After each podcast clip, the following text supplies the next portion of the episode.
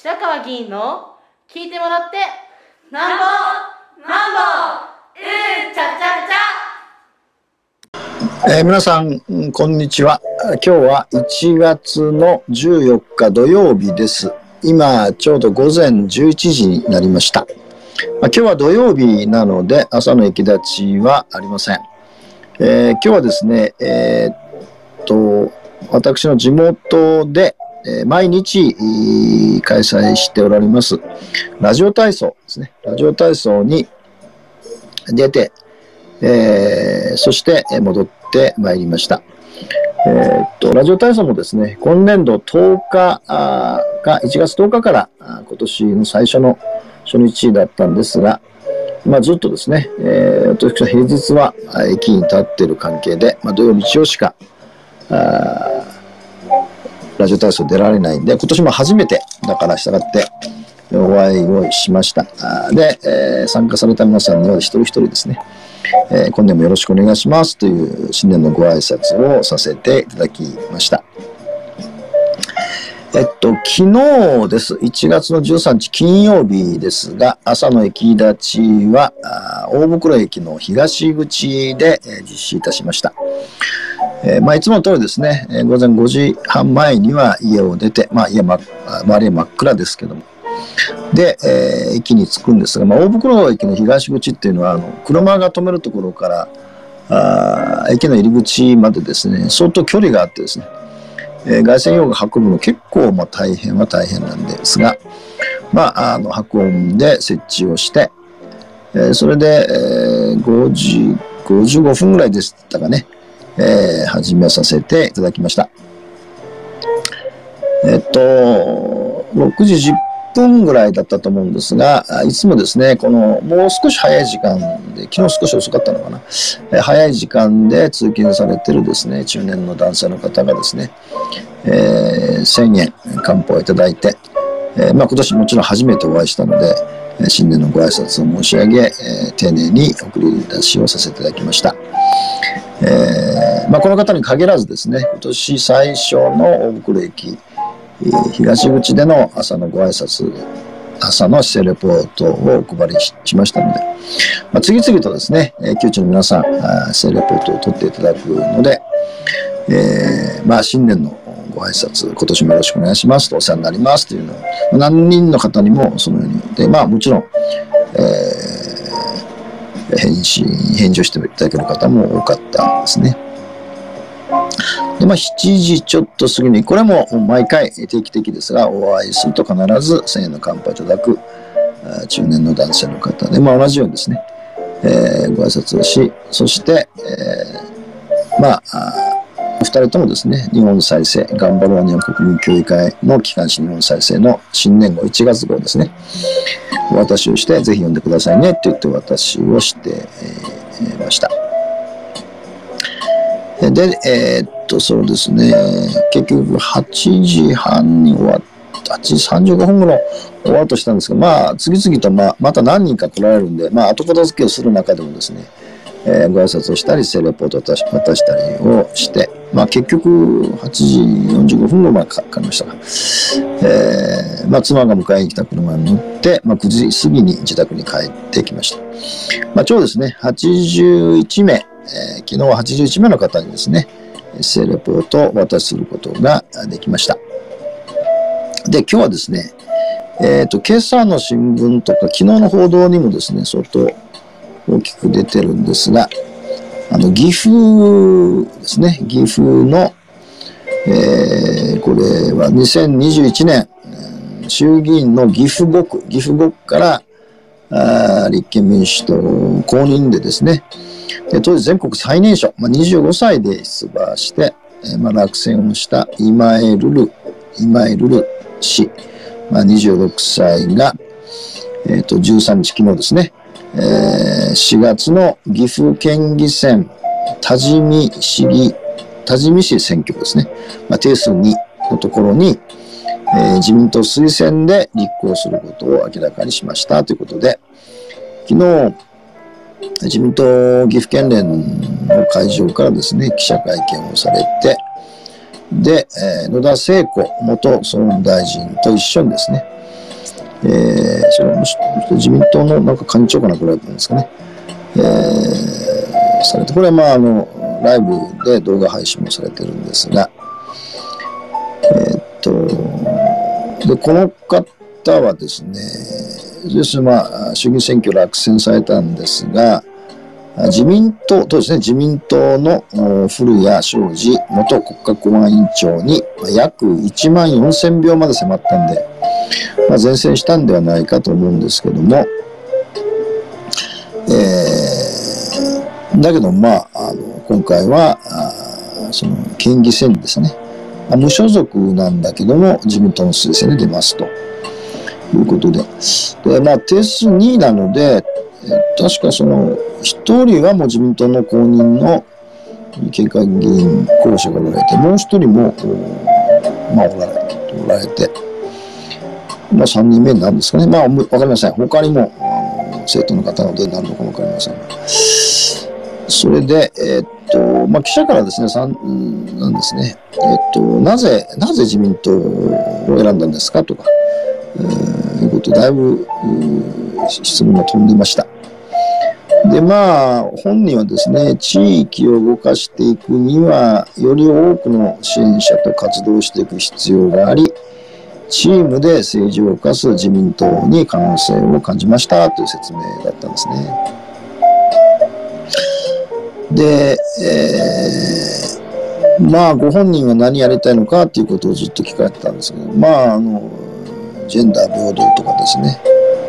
女性の中心とした政治とか、それから虐待問題なんかに関心があって、それを実現したいんだということを盛んにおっしゃってました。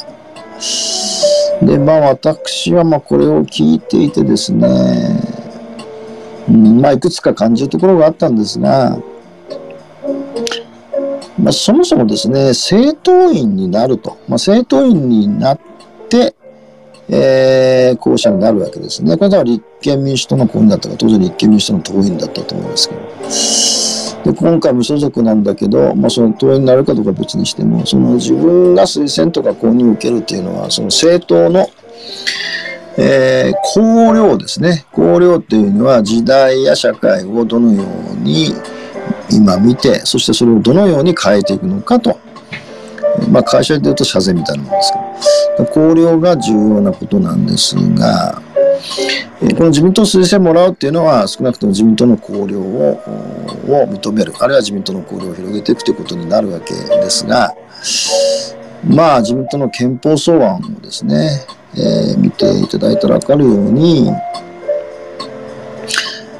えー、まああれ今回旧統一教会とか、あことも含めて、あるいは日本会議なども含めてですね、まあ、夫婦選択制っていうのを、ま、基本的に認めないわけですよね。で世界で日本だけなんですね、夫婦選択制認めてない国っていうのは。で、地方議会でも、越谷も含めてですね、あんまり自民党の方が、その、積極的に賛成してるってことはなくて、むしろ反対に回られる方が多いわけですよね。で、私は自民党の綱領とか憲法草案から鑑みるとですね、家族、まあ、社会の最小単位である家族をどう見るかっていうのは決定的なんですが、家族をですね、伝統的な家族制度、まあ、夫が働き、妻は家庭を守り、子供が2人いてっていうですね、こういう伝統的な家族制度こそが、まあ、いわゆるその、なんていうんですか、理想なんだけども、それが、その、大きく崩れ去っているので、それを回復すべきだというのが基本なんですよね。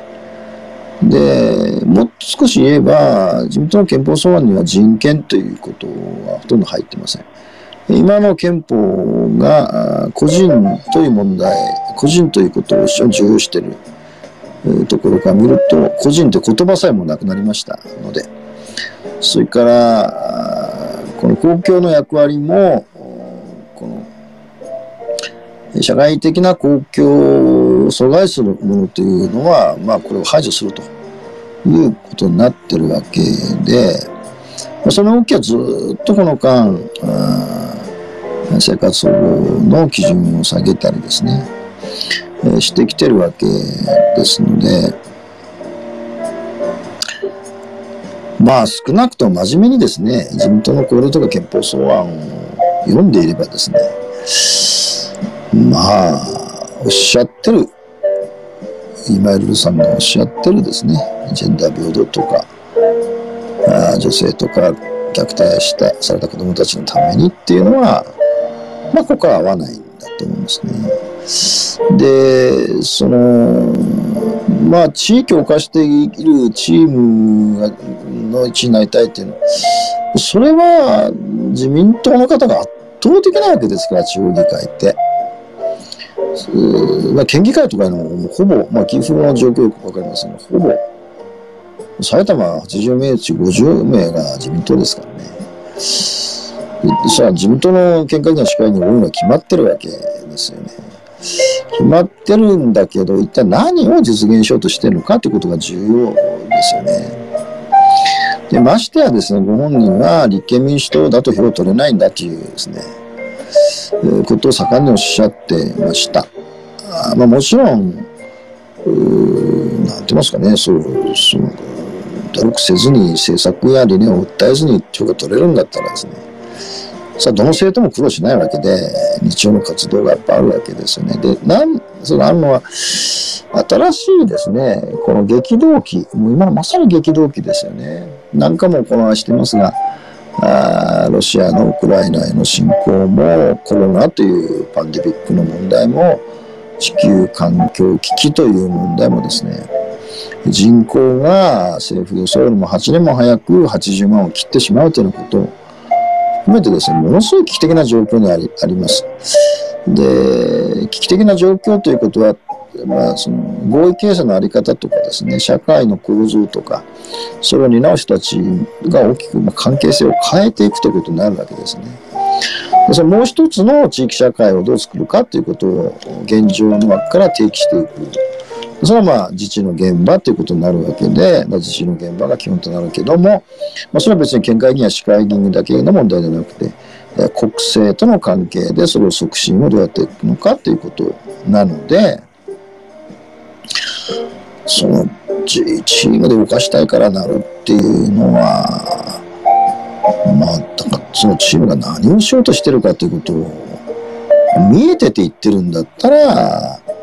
まあこれまで自分が言ってきたことをですね、衆議院選挙で言ってきたことすべて、えー、撤回はされればいいと思うんですけども。で、ましてやですね、この衆議院選挙を、岐阜5府で、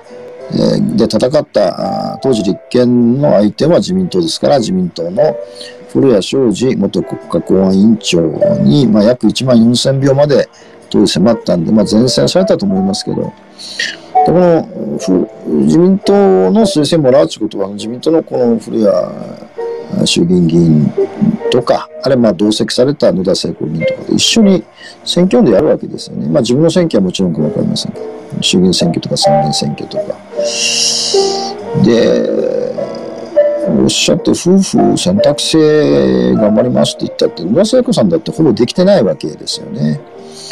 えー、まあなんて言いますかね、野田聖子さんご自身が、その自民党はこういう多様性を尊重する人を必要としてるなっておっしゃって、それはそうだと思います。自民党はほぼ多様性というところでは絶望的な状況ですが、しかとても変えられるというふうには、それはこう、さっき言った綱領とか憲法草案から見て変えられないわけですね。それ綱領を変える。変えることはもちろん可能です。変えたり、憲法草案を変えたりすれば、それはできるかもわかりませんが。現状のこの旧統一教会からの絡みを見てですね、自民党の皆さんがそこを変えるととても思えないし、まあ、そもそも綱領とかに憲法書に関心があるかどうかもわかんないわけですよね。だから、まあ一方ですね、立憲民主党は、あまあ、今村さん、離党届を出されたんですが、まあ、受理しないと、除籍にすると。で、えー、まあ、衆まあ、その支部長、衆議院の岐阜国の支部長だったんで、えー立憲から650万円、あの、せ日常活動費として、えーまあ、支給されてたんで、まあ、立憲民主党はこれを返すようにと言ってくるんだろうというんですが。あまあ、だから、まあ、立県の側もよく分かりません。岐阜のこと分かりませんが、その、